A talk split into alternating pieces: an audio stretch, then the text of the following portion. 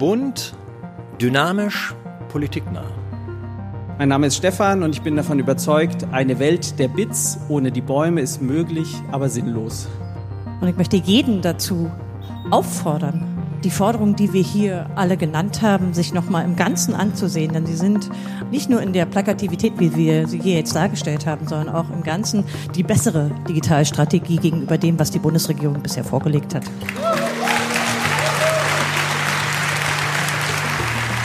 Herzlich willkommen zu Zwischen Hacks und Bytes, der ersten Podcast-Reihe von German Watch. In drei Gesprächen diskutieren wir mit Digital- und Klimaschutzexpertinnen darüber, welche Chancen, aber auch Risiken die Digitalisierung für den Klimaschutz schafft und wie eine nachhaltige digitale Welt aussehen kann. Heute zu Gast sind Hendrik Zimmermann und Johanna Graf von German Watch. Ihre Kollegin Daniela Baum moderiert. Viel Spaß! Herzlich willkommen bei unserer dritten Folge der Podcast-Reihe zwischen Hacks und Bytes, Klimaschutz und Digitalisierung. Mein Name ist Daniela Baum. Ich arbeite für die Umwelt- und Entwicklungsorganisation German Watch im Bereich Bildung und Öffentlichkeitsarbeit und moderiere diese Podcast-Folge. Die Podcast-Reihe zwischen Hacks und Bytes entsteht im Zusammenhang mit der Bits und Bäume-Konferenz, die Anfang Oktober in Berlin stattgefunden hat. Wir wollen heute zurückblicken auf die Konferenz, euch ein paar Einblicke geben in das, was dort diskutiert wurde, aber auch in die Zukunft blicken und fragen, wie geht's denn nun weiter? Meine beiden GesprächspartnerInnen sind heute meine beiden KollegInnen, Johanna Graf und Hendrik Zimmermann. Beide arbeiten bei Germanwatch zum Thema nachhaltige Digitalisierung und haben die Bits und Bäume Konferenz mitorganisiert. Johanna, kannst du noch mal ganz kurz sagen, was die Bits und Bäume denn eigentlich für eine Konferenz war? Gerne. Also vielleicht vorab, Bits und Bäume ist die größte deutsche und wahrscheinlich auch europäische Bewegung, also zivilgesellschaftliche Bewegung für Nachhaltigkeit und Digitalisierung. Und diese Bewegung hat sich eben 2018 gegründet und zwar im Zuge einer Großkonferenz zu diesen Themen, die von zehn NGOs aus dem digitalpolitischen und eben auch Umwelt- und Gerechtigkeitskontext eben organisiert wurde. Und Kürzlich hatten wir eine zweite Konferenz dazu, eine äh, bundesweite Konferenz in Berlin. Zweieinhalbtausend Menschen waren da Anfang Oktober in Berlin auf dieser Konferenz.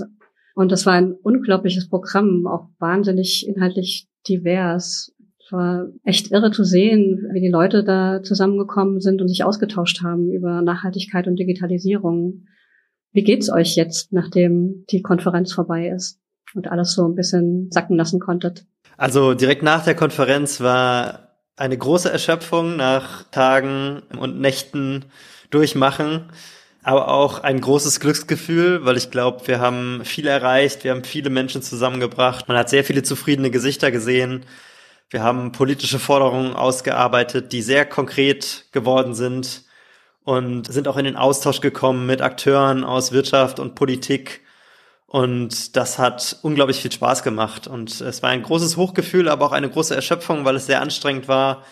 Und mittlerweile ist die Erholung ein bisschen zurück und der Blick darauf, was jetzt an neuen Aufgaben noch vor uns steht und wie wir jetzt diese politischen Forderungen noch weiter an die EntscheidungsträgerInnen herantragen müssen. Und darauf freue ich mich schon. Das wird auf jeden Fall weiterhin viel Spaß machen, glaube ich.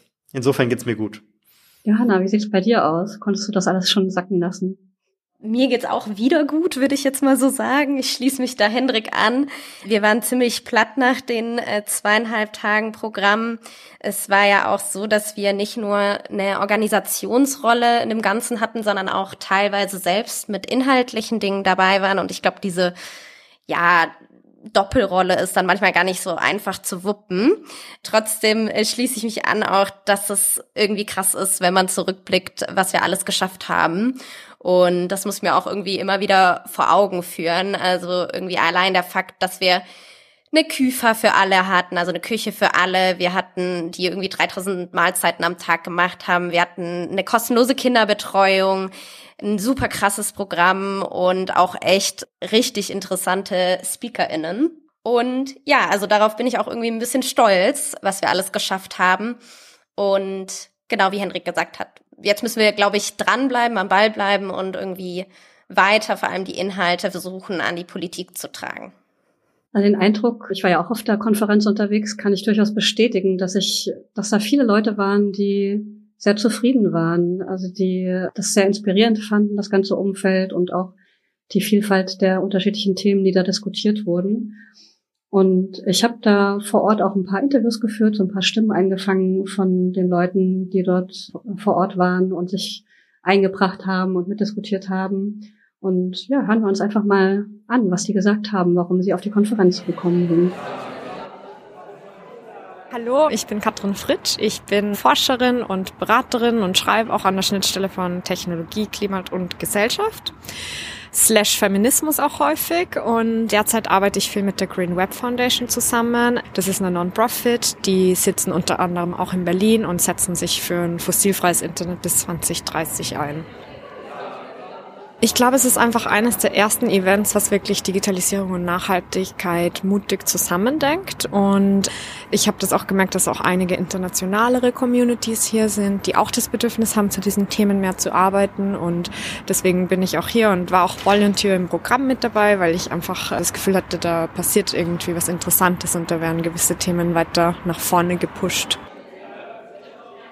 Ich bin Kai Dittmann, ich bin Koordinator der Advocacy und Policy Arbeit von der Gesellschaft für Freiheitsrechte. Wir machen größtenteils strategische Prozessführung und ich bin der Koordinator des Bündnisses F5 für gemeinwohlorientierte Digitalpolitik. Ich habe mich total gefreut, dass es die Bits und Bäume wieder gibt, weil ich komme eigentlich so ein bisschen aus der Energiepolitik und arbeite jetzt aber im Kern in der Digitalpolitik und ich finde, wir können unheimlich viel voneinander lernen. Also die Mobilisierung, die gerade Energie- und Nachhaltigkeitspolitik äh, in den letzten Jahrzehnten hingelegt hat, ist beeindruckend und ich glaube, das ist für die digitalpolitischen Bereiche noch etwas, wo wir viel von lernen können. Gleichzeitig gibt es bei uns in der Digitalpolitik auch unheimlich viel Dynamik, wo ich sage, wir haben auch vieles Neues dazu beizusteuern, gerade was Organisationsformen angeht und gerade auch was den Austausch mit der Politik angeht. Und deswegen finde ich das großartig, dass ihr es macht. Ich bin Aline Blankert und ich arbeite bei Wikimedia Deutschland zu Politik und dem öffentlichen Sektor. Was ich total spannend finde, ist, wie sehr sich die beiden Diskurse wirklich angenähert haben. Was heißt Sufficiency? Wie sehr wollen wir Innovation lenken? Wie man, ja, die, die beiden Themen miteinander verknüpfen sollte, weil sie eben halt für sich genommen deutlich weniger fruchtbar sind. Johanna, was waren denn deine Highlights auf der Konferenz? Welche Diskussionen fandest du spannend? Mein persönliches Highlight war einfach so ein bisschen die Solidarität, das Community- und Gemeinschaftsgefühl auch auf der Konferenz. Also wir hatten ja auch über 400 Engel, also Menschen, die uns ehrenamtlich unterstützt haben über diese zweieinhalb Tage.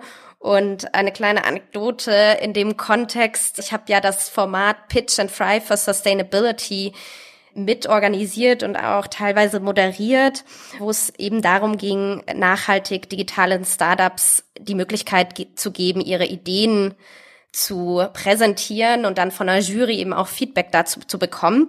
Und wir hatten an unserem zweiten Tag ähm, einmal die Situation, dass leider unser eines Jurymitglied durch den ÖPNV zu spät kam und einfach aufgehalten wurde. Und ich bin dann auch schon ganz nervös geworden und bin über das Forum im Mathegebäude gelaufen und habe halt versucht, irgendwie eine Lösung zu finden und sie zu erreichen. Und auf der Suche bin ich dann einem unserer Engel, dem Raymond, also Shoutout an äh, Raymond an der Stelle eben begegnet und habe ihm sozusagen mein mein Problem gerade berichtet kurz. Und der meinte dann einfach so zu mir, ach komm, ich setz mich da kurz hin und bin das dritte Jurymitglied, bis sozusagen das offizielle Jurymitglied eben wiederkommt. Und das fand ich irgendwie so eine so eine nette Geste, so solidarisch und toll, dass ich ja ganz begeistert war. Und dafür steht irgendwie so auch Bits und Bäume äh, für mich. Ja, tolle Geschichte. Ich kenne Raimond übrigens auch und das passt zu ihm, ja. Äh, super. ja, ich glaube, er ist dann sogar noch bis zum Ende geblieben und hat weiter mit Jury gemacht, weil er das auch so toll gemacht hat. Das muss man, glaube ich, noch dazu sagen. Und auch wirklich Ahnung hatte, ne? Und ich glaube, das ist so ein schönes Beispiel. Es sind unglaublich viele Leute auf dieser Konferenz unterwegs gewesen, die richtig viel Ahnung haben und die äh, richtig viel eingebracht haben, was man vorher auch gar nicht unbedingt erwarten konnte. Ne? Also in den einzelnen Workshops auch, was da plötzlich für Ideen kam, was da plötzlich für Wissen hervorkam, mit dem man gar nicht unbedingt gerechnet hat. Das war unheimlich schön und diese Dynamik, dieses nicht ganz durchchoreografierten, dieses manchmal etwas Improvisierten. Das macht unglaublich viel Spaß und dadurch entsteht unglaublich viel Neues. Es entstehen unglaublich viele neue Ideen. Und Johanna hat es eben gesagt, irgendwie 400 Ehrenamtliche. Das zeigt, wie hoch das Commitment der Leute ist, wie sehr die Leute Lust hatten, sich einzubringen, wie sehr die Leute da angepackt haben, wo es nötig war, weil eben nicht alles perfekt vorbereitet war im Vorfeld, sondern weil es gemeinsam auf der Konferenz eigentlich erst entstanden ist und gestaltet wurde. Und deswegen lebt diese Community auch so. Und ähm, deswegen haben die Leute auch weiter Lust, sich da einzubringen, melden sich, wollen wissen, was können wir tun, wie können wir zusammenarbeiten, wie können wir uns gegenseitig unterstützen. Und ich glaube, das ist tatsächlich in gewisser Weise einzigartig, würde ich sagen. Und das macht diese Konferenz aus und macht sie so wundervoll. Und vielleicht möchte ich noch mal ganz kurz aufgreifen, was, was wir gerade in den O-Tönen auch gehört haben. Aline Blankertz zum Beispiel hat gesagt, es ist viel fruchtbarer, wenn wir die Themen eben zusammen betrachten. Und sonst ist es eigentlich auch gar nicht mehr so richtig fruchtbar. Und ich glaube, das ist mittlerweile angekommen. Und das ist schön zu sehen. Und da sieht man auch diesen schönen Vergleich vielleicht zu, zur Konferenz 2018, wie sehr das angekommen ist und wie sehr die Leute auch wissen, wenn ich Umweltpolitik mache, wenn ich Klimapolitik mache, wenn ich mich mit Kreislaufwirtschaft beschäftige, ich muss Digitalisierung mitdenken. Und umgekehrt genauso, ne? Also wenn ich ähm, Digitalpolitik mache, ich komme nicht mehr an diesen Fragen vorbei. Wie, wie schützen wir das Klima? Welchen Stromverbrauch haben die digitalen Technologien? Welche CO2-Ausstöße werden dadurch verursacht? Ähm, es gibt keine Technik ohne einen gesunden Planeten. Und diese Kombination, glaube ich, ist auf der Konferenz richtig schön herausgespielt äh, worden. Ich sehe gerade, Johanna will auch dringend noch was dazu sagen. Ja, äh, ich will mich da einklinken. Ich sehe das nämlich genauso und was ich mich so ein bisschen in dem Kontext gefragt habe, ich weiß nicht, können wir gleich irgendwie drüber reden, was eure Eindrücke da waren, aber ob das vielleicht aber auch so ein bisschen eben dieser Bubble-Eindruck ist. Also auf der Konferenz, genau, sind wir alle der Meinung, okay, es muss zusammengedacht werden und äh, das ist eigentlich jetzt schon Mainstream sozusagen unter uns. Aber die Frage ist so ein bisschen, inwiefern ist das im wirklichen Mainstream in Anführungsstrichen und vielleicht auch in der Politik und der Wirtschaft eben angekommen. Und also wenn wir jetzt nachher über Ausblick reden, irgendwie so ein Punkt, da finde ich, da können wir noch ein bisschen mehr aus unserer Komfortzone raus und auch aus unserer Bubble irgendwie raus. Ich habe zumindest tatsächlich eine Person dort getroffen. Ich habe ja da auch ein bisschen am Infostand von Germanwatch mitgeholfen. Und da kam jemand vorbei, der sich outete, dass er im Bereich Blockchain arbeitet. Also ein Thema, das ja auch in einigen Foren dort, in einigen Workshops diskutiert wurde und sehr kritisch beäugt wird. Und er hat sich da auf jeden Fall inspirieren lassen und war offen. Er, er war fast ein bisschen traurig, dass es so wenig Foren gab, wo das Thema besprochen wurde, weil es gab, glaube ich, nur zwei oder drei. Und er meinte so, ja, äh, er ist sich schon bewusst, dass er da natürlich in einem Bereich arbeitet, der eher kritisch beäugt wird. Ähm, das fand ich ganz spannend. Also, also es war nicht nur die Bubble, würde ich mal behaupten, die da vor Ort war. Ich fand es auch sehr spannend, dass wir mitbekommen haben, dass ziemlich viele Leute vom Bitkom-Verband, ne, also Verband der deutschen Digitalwirtschaft, auf der Konferenz unterwegs waren und zugehört haben, sich auch teilweise eingebracht haben mit Ideen, Fragen gestellt haben und so weiter. Und wir da im Grunde auch in gewissen Austausch über die Blase hinausgekommen sind. Nichtsdestotrotz, Johanna, würde ich dir schon auch recht geben. Also da ist noch ein großer Schritt zu gehen. Also es ist schon eine Community auf der Konferenz gewesen, die sehr viel Awareness schon hat, der sehr klar ist schon, es macht eigentlich keinen Sinn mehr, Digitalisierung ohne Nachhaltigkeit zu denken und umgekehrt. Und es waren aber auch Leute da, für die das, glaube ich, noch nicht so ist. Und da draußen, also die Leute, die nicht auf der Konferenz waren, da sind, glaube ich, noch viel mehr, für die das noch nicht so ist. Und die zu erreichen, das ist jetzt, glaube ich, eine ganz, ganz wichtige Aufgabe für die großartige Bewegung Bits und Bäume in der Zukunft diese Thematik Digitalisierung und Nachhaltigkeit zusammengedacht, die sollte auf jeden Fall noch mehr diskutiert werden in den Medien auch, damit ähm, die breite Öffentlichkeit auch mehr davon mitbekommt und eben nicht nur die Bubble oder halt die Leute, die, die thematisch an einem der beiden Themen nah dran sind. Und zusammen gemacht, ne? Also ich glaube, zusammen gedacht ist das eine und zusammen gemacht ist eigentlich das Wichtige. Ne? Also wir müssen ins Machen kommen noch viel stärker und dafür brauchen wir eben auch wirtschaftliche Akteure. Und die Digitalisierung muss jetzt nachhaltig gemacht werden und sie sollte auch nur für Nachhaltigkeit eingesetzt werden und eben für nichts anderes mehr. Und das wiederholen wir quasi mantraartig immer und immer wieder. Aber es ist ja noch nicht bei allen angekommen. Manche Akteure, die leisten eben auch Widerstand und die wollen gar nicht, dass es ankommt. Und da brauchen wir eben die politische Regulierung und müssen an die politische Regulierung ran. Und deswegen habe ich mich persönlich auch so sehr gefreut, dass zwei Staatssekretärinnen auf der Konferenz waren, dass viele Bundestagsabgeordnete auf der Konferenz waren, dass sehr, sehr viele MitarbeiterInnen aus relevanten Ministerien auf der Konferenz unterwegs waren. Weil ich glaube, es gibt natürlich die, die man überzeugen kann und die in der Wirtschaft auch Dinge ähm, positiv nach vorne bringen wollen, die auch da waren zum Teil. Aber es gibt eben auch die, die nicht wollen. Und man muss eben auch am Ende des Tages immer mal wieder sagen, mit dem Klima lässt sich dann auch nicht verhandeln, sondern da brauchen wir dann auch eine vernünftige Regulierung, die auch die Akteure zum Handeln treibt, die Stand jetzt wenig Interesse an dem Thema haben.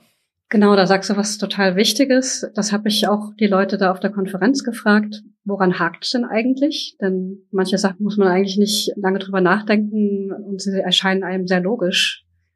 Beispielsweise, dass man natürlich dafür sorgen muss, dass der Energieverbrauch oder Ressourcenverbrauch möglichst gut reduziert wird in Zukunft, was die Digitalisierung betrifft. Und ich habe genau das auch die Friederike Rode vom Institut für ökologische Wirtschaftsforschung gefragt und sie hat mir dann Folgendes geantwortet. Also woran es, glaube ich, nicht mangelt, ist zu wissen, was das Problem ist. Also ich glaube, das haben wir schon auf der letzten Bits und Bäume relativ intensiv diskutiert, dass irgendwie klar ist, wo die Problemlage ist. Aber ich glaube, um das zu lösen, das hat auch sehr viel damit zu tun, ja, wie im Grunde genommen so ein bisschen die strukturellen Bedingungen sind. Und das hat auch sehr viel mit einer, einer Ungleichverteilung von Macht zu tun. Also es gibt einfach sehr große Machtasymmetrien. Und wir haben ja eben auch gerade gehört, dass die großen Technologieunternehmen irgendwie wahnsinnig viel Geld für Lobbyarbeit ausgeben, also so viel wie die Pharma und Chemie und weiß ich nicht was, äh, Industrie zusammen.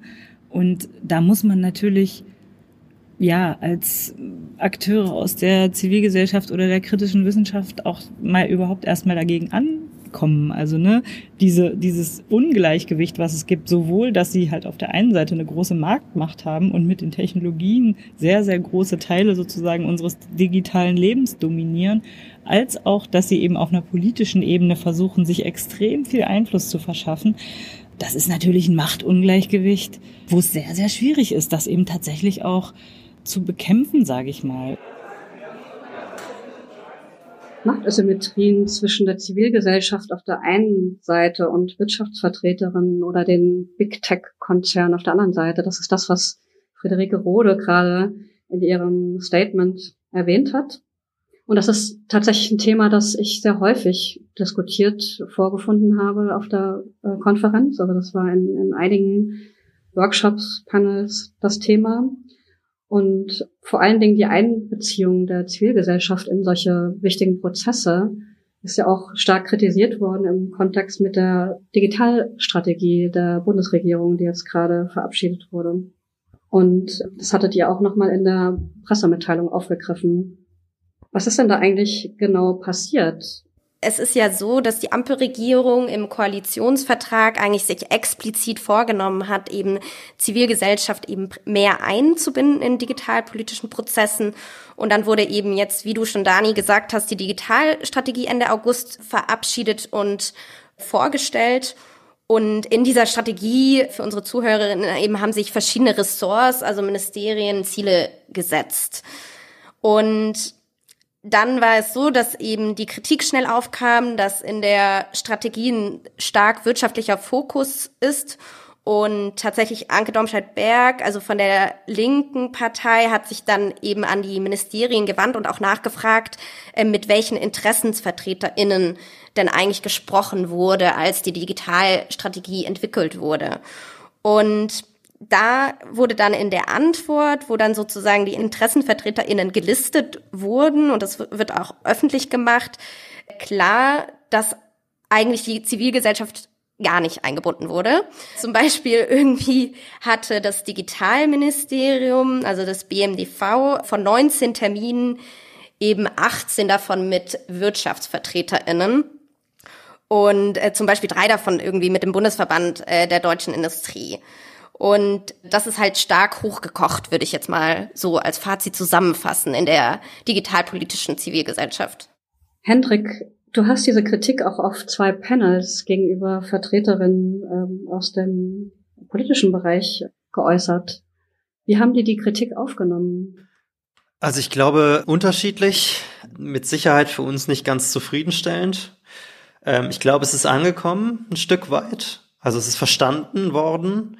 Wir werden sehen, wie sich das in Zukunft dann in der Praxis niederschlägt, wie wir dann auch tatsächlich stärker beteiligt werden als Zivilgesellschaft. Ich glaube, es ist wichtig, nochmal zu unterstreichen, dass gerade in diesen Diskursen ja eine Orientierung am Gemeinwohl, also das, worum es uns eigentlich allen geht, als Gesellschaft, als Menschen und für unsere Umwelt, extrem wichtig ist und dass gleichzeitig eine Unabhängigkeit extrem wichtig ist. Und die Akteure, mit denen Digitalminister Wissing von der FDP dort vor allem gesprochen hat, die sind nicht am Gemeinwohl vor allem orientiert, sondern die haben eigenwirtschaftliche Interessen. Und ich glaube, es ist extrem wichtig, dass das sehr deutlich wird. Wenn wir wirklich Politik am Gemeinwohl orientiert machen wollen, muss die unabhängige, gemeinwohlorientierte Zivilgesellschaft viel, viel stärker in diesen Prozessen beteiligt werden. Das ist der eine Punkt. Und ein bisschen habe ich bei den Antworten der PolitikerInnen aber auch rausgehört, dass sie sagen, es muss auch aus der Zivilgesellschaft noch mehr kommen. Und das fand ich interessant. Und dann habe ich mich gefragt, ja, was ist denn das? Also wo, wo kann denn da noch mehr kommen? Und ich glaube, wir sind ja sehr kritisch mit der Politik, wir sind sehr kritisch mit der Wirtschaft. An einem Punkt, glaube ich, können wir auch ein Stück weit selbstkritisch sein und uns fragen, haben wir denn als zivilgesellschaftliche Organisationen aus der Umwelt- und Gerechtigkeitsbewegung heraus beispielsweise dieses Thema hoch genug aufgehängt. Und ich glaube, das müssen sich natürlich die Spitzen dieser Organisationen sehr stark fragen. Also wie sehr fördern sie dieses Thema? Fördern sie dieses Thema ausreichend? Haben sie es ausreichend auf dem Schirm? Haben sie es vor allem auch ausreichend gemainstreamt? Ich glaube, es gibt kein Umweltthema mehr, kein Klimathema mehr, kein Gerechtigkeitsthema mehr, wo Digitalisierung nicht eine wichtige Rolle spielt. Haben die Spitzen der Umwelt- und Entwicklungsorganisation das ausreichend auf dem Schirm. Umgekehrt haben die Spitzen der Digitalorganisation in der Zivilgesellschaft ausreichend auf dem Schirm, dass es immer auch um Umwelt- und Gerechtigkeitsfragen geht. Zweitens haben die MitarbeiterInnen in den zivilgesellschaftlichen Organisationen diese Schnittstelle immer ausreichend auf dem Schirm. Großes Fragezeichen. Ich glaube, da ist auch noch sehr viel Luft nach oben. Und ähm, drittens dann ich habe jetzt viel von Unabhängigkeit gesprochen. Ja, wie kann Zivilgesellschaft denn unabhängig arbeiten? Zivilgesellschaft kann unabhängig arbeiten, wenn sie auch beispielsweise von unabhängigen Stiftungen, die das Gemeinwohl fördern, unterstützt werden. Und auch da, glaube ich, ist noch viel Luft nach oben. Aber noch einmal, es sind zwei Seiten. Die Politik beteiligt auch noch nicht, nicht genug. Und ich glaube, von beiden Seiten muss und kann noch deutlich mehr kommen. Und das ist, glaube ich, unser starkes Plädoyer. Johanna, du wolltest noch was ergänzen? Ich finde es super gut, selbstkritisch zu sein und äh, bin voll dafür.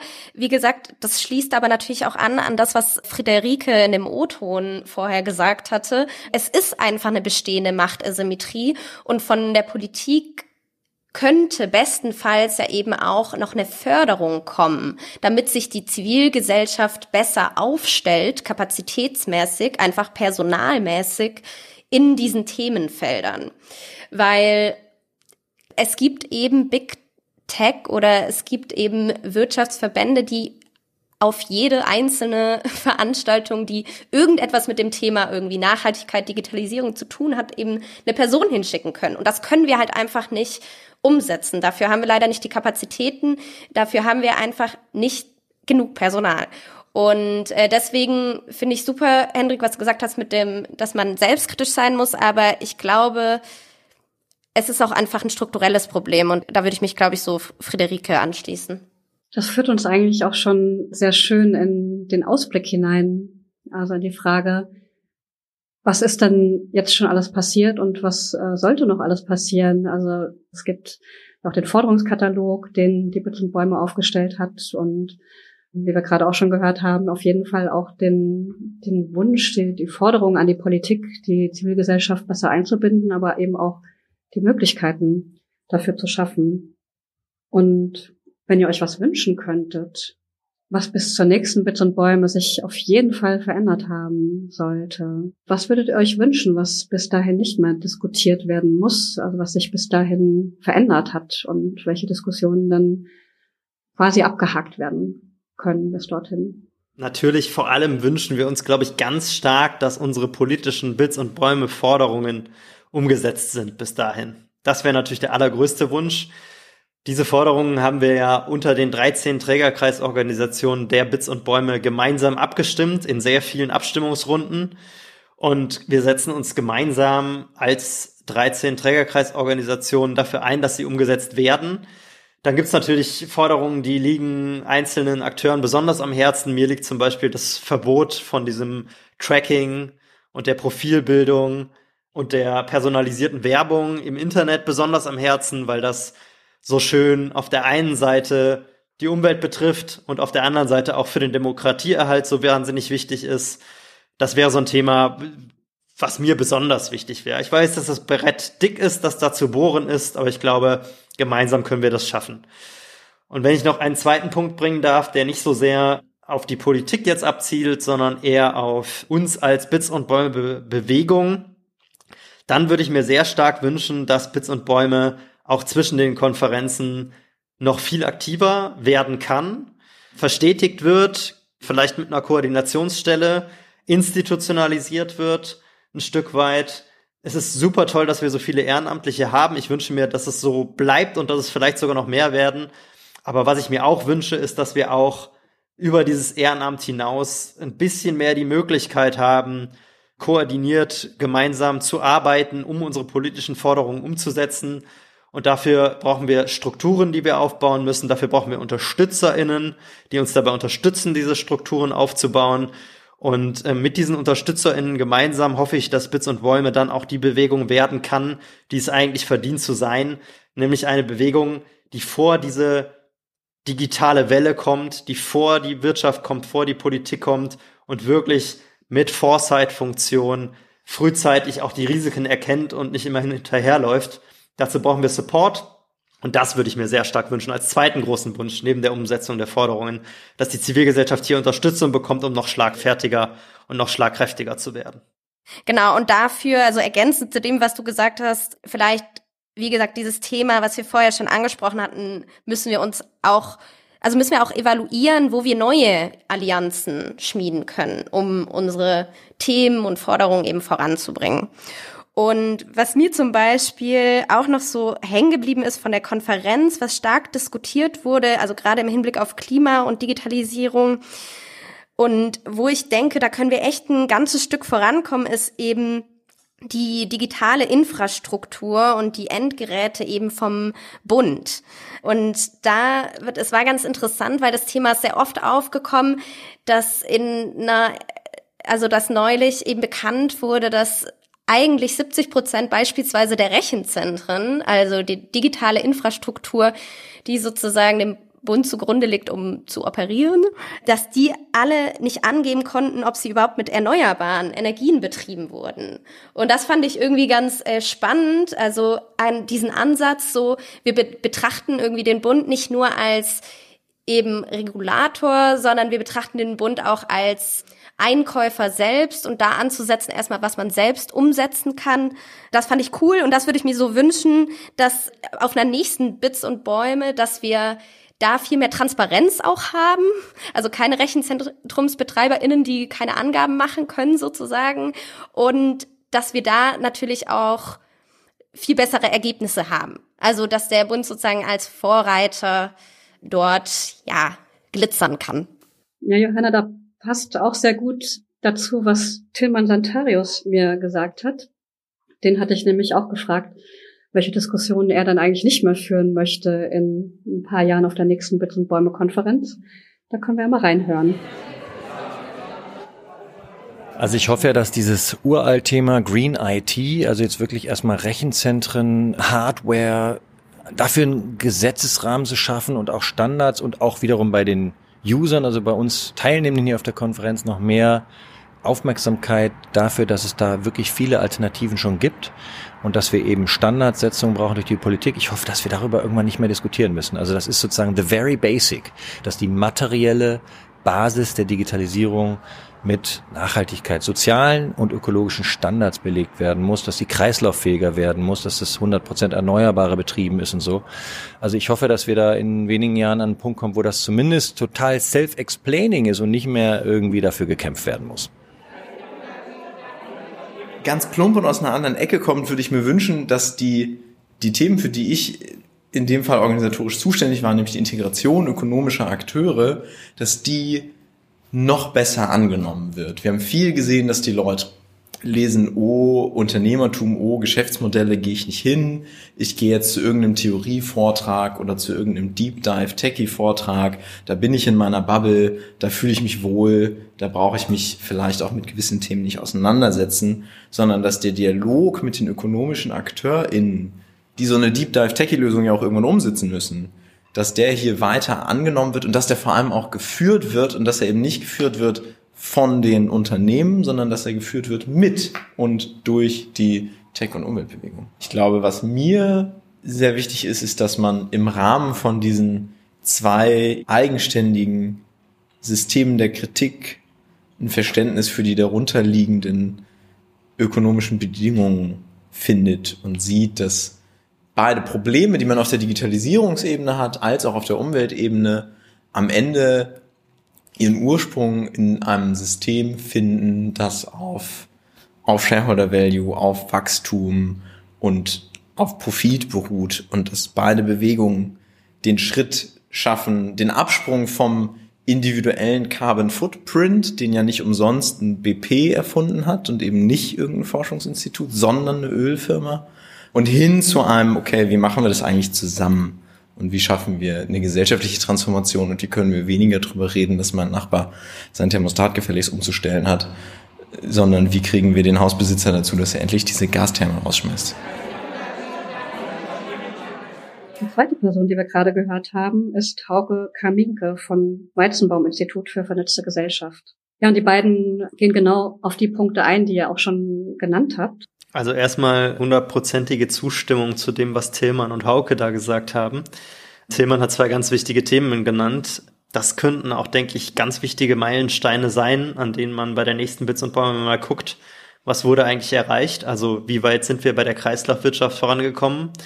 Wie sehr ist es wirklich eine Kreislaufwirtschaft geworden und wo sind die Feigenblätter, hinter denen sich dann extraktive Geschäftsmodelle weiterhin verstecken? Und auf der anderen Seite ja, Tillmann hat jetzt die erneuerbaren Energien genannt, die wir äh, brauchen für die Green IT, aber eine echte Klimaneutralität ohne Kompensation ist ja auch noch mal braucht ja noch mal mehr, ne? Also Energieeinsparungen ähm, an ganz ganz vielen Stellen, digitale Suffizienz und so weiter. Also diese beiden Punkte noch mal wirklich konkret rauszugreifen, dann wenn die nächste Konferenz stattfindet und abzuklopfen, was wurde erreicht, fände ich unglaublich spannend. Und was Hauke sagt, ist ebenso richtig. Ungewöhnliche Allianzen mit der Wirtschaft. Wir hatten, glaube ich, schon deutlich mehr Wirtschaft eingebunden, auch dank dieses großartigen Formates Pitch and Thrive for Sustainability auf der Konferenz, was ja Johanna und Hauke auch maßgeblich organisiert haben. Ich glaube, da ist auch noch ein Schritt zu gehen, da noch mehr Akteure mit einzubinden und die wirklich dazu zu bringen, auch ihre Geschäftsmodelle auf 100% Kreislaufwirtschaft und 100% Klimaneutralität umzustellen. Und ähm, die Dringlichkeit scheint vielen immer noch nicht bewusst zu sein oder die Fähigkeit, das umzusetzen, scheint nicht da zu sein. Und ich glaube, da brauchen wir die politischen Rahmenbedingungen, die das eindeutig vorgeben. Und ich glaube, es geht nur gemeinsam. Und ich würde sogar noch diesen Schritt weitergehen, was Hauke gesagt hat. Ich glaube, alle Akteure müssen eingebunden werden. Die Wirtschaft muss die Geschäftsmodelle zur Verfügung stellen, die Finanzwirtschaft muss die Investitionen zur Verfügung stellen, damit wir diesen Weg schaffen in die Kreislaufwirtschaft, in die Klimaneutralität.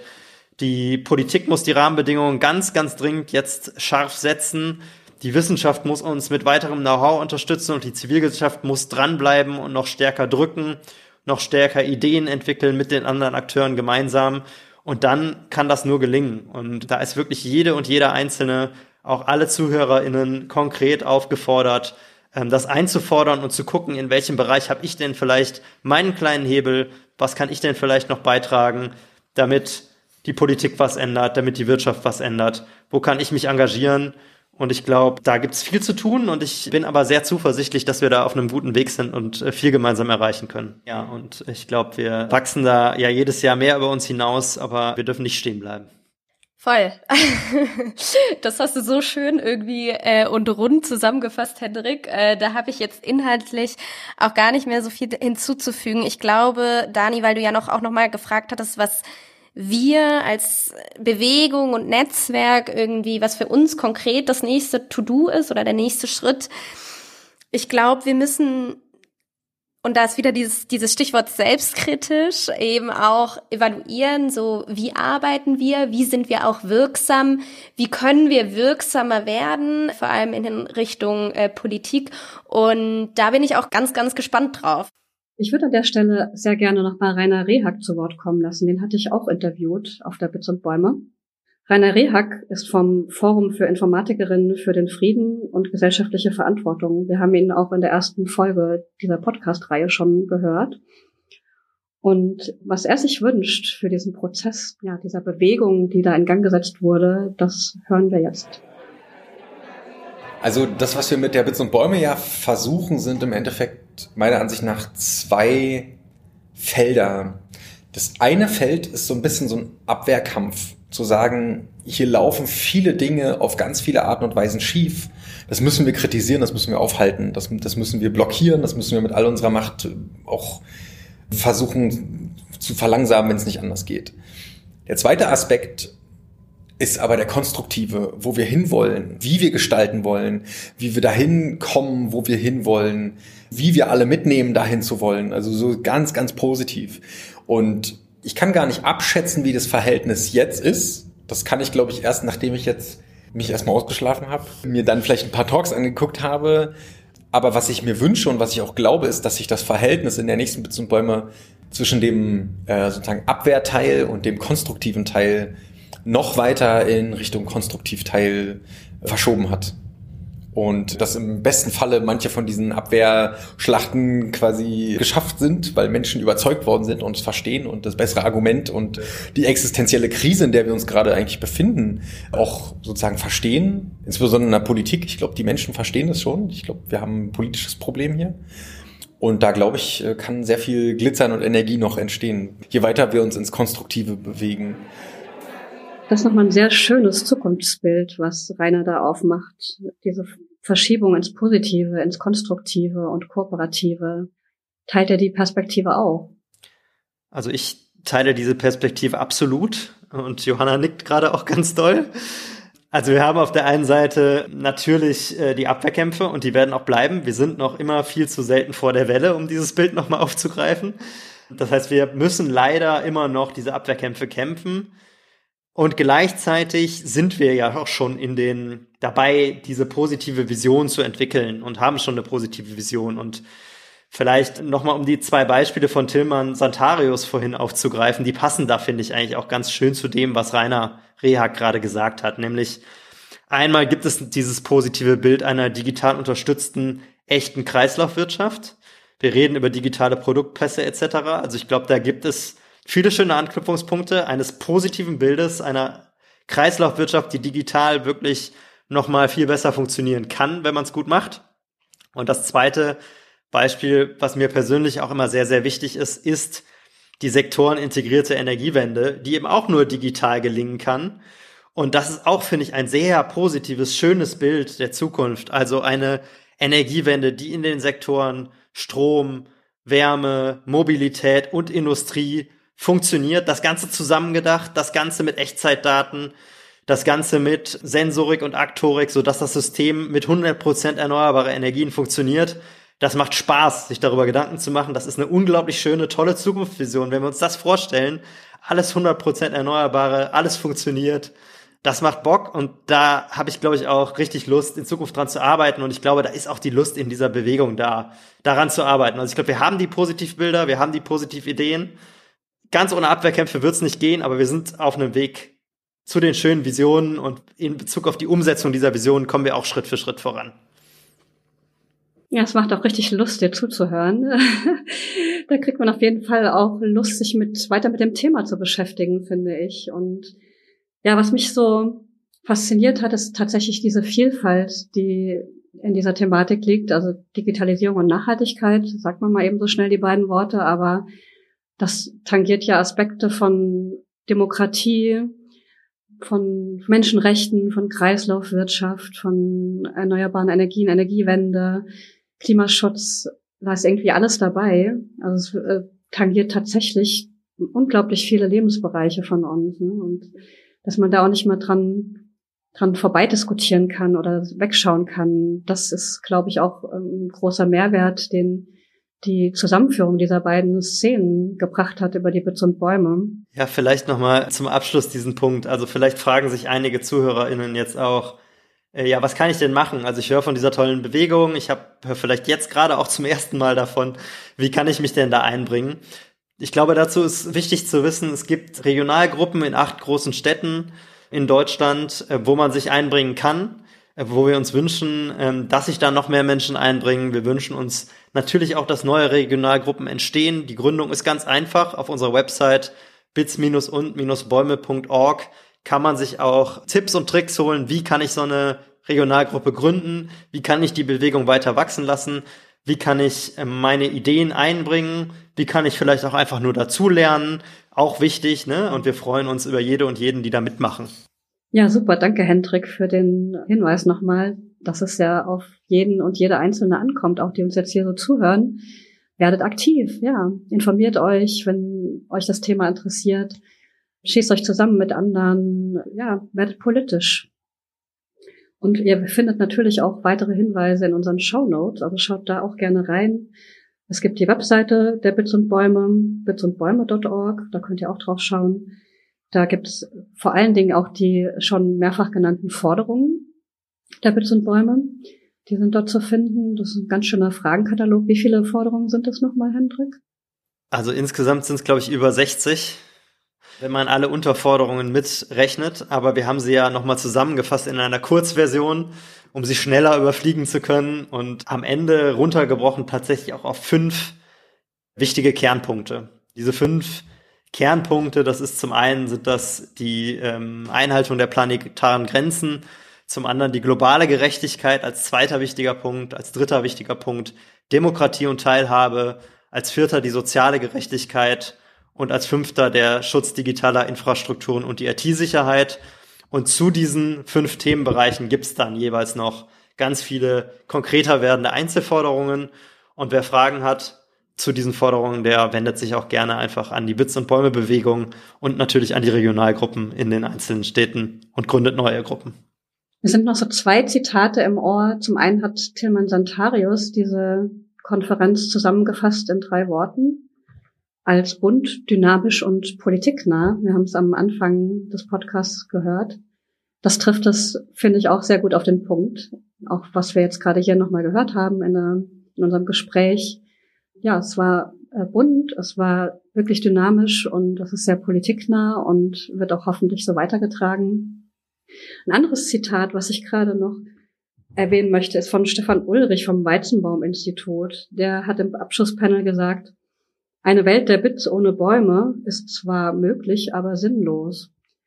Das würde ich vielleicht noch mal ein bisschen umformen in eine Welt der Bits und ohne Bäume ist nicht möglich und außerdem auch noch sinnlos. Denn ich glaube nicht daran, dass tatsächlich eine Welt der Bits ohne die Bäume möglich ist. Das muss zusammen gedacht und zusammen gemacht werden. Ähm, ohne die Bäume bringen uns die Bits auch nichts. Kurzfristig vielleicht, ne? Aber dann geht's ganz schnell bergab und dann haben wir ganz schnell eine Welt, in der vielleicht noch Computer rumstehen, aber die auch überhaupt keinen Nutzen mehr haben, ne? Denn die kann man leider nicht essen, genau. Deswegen äh, ist das es fasst nochmal sehr schön zusammen, wie wichtig es ist, das zusammenzudenken. Ich würde vielleicht noch einen Satz sagen wollen zu Tillmanns drei Worten. Er hat Politik nah gesagt. Ich würde sagen politisch. Wir sind eine sehr politische Bewegung und wir sind immer mal wieder auch mit einzelnen politischen EntscheidungsträgerInnen ganz nah und haben ähnliche Ansichten, aber ganz oft haben wir auch ganz andere Ansichten und streiten mit der Politik. Ich glaube, was Tillmann meinte, ist, wir haben, wir sind mit der Politik im Austausch. Und ich glaube, das ist, das ist ein ganz wichtiger Punkt. Wir sind ein politischer Akteur als Bits und Bäume oder viele politische AkteurInnen. Und wir sind mit vielen politischen EntscheidungsträgerInnen im Austausch und tun viel dafür, diese zu überzeugen für eine nachhaltige Digitalisierung und für Digitalisierung für Nachhaltigkeit. Ja, dann bleibt mir nur Danke zu sagen für dieses Gespräch, was mir auch nochmal die Konferenz hat lebendig werden lassen in den Schilderungen, in den Diskussionen hier oder im, im Austausch. Es war toll, es war eine echte Sause. und ich kann nur empfehlen, zur nächsten Konferenz hinzugehen und sich davon begeistern zu lassen und mitzudiskutieren. Das war die dritte und letzte Folge von Zwischen Hacks und Bytes, Klimaschutz und Digitalisierung. Hört euch auch gerne die ersten beiden Folgen noch an, sofern ihr sie noch nicht angehört habt. Und hinterlasst uns Kommentare oder schreibt uns euer Feedback. Als nächstes beschäftigen wir uns im German Watch Podcast mit dem Thema Bildung für nachhaltige Entwicklung. Danke allen fürs Zuhören. Bleibt uns nachhaltig gewogen. Und noch ein letzter Hinweis. Dieser Podcast wurde im Rahmen des Projektes DigiClim Together produziert und von der Mercator Stiftung gefördert.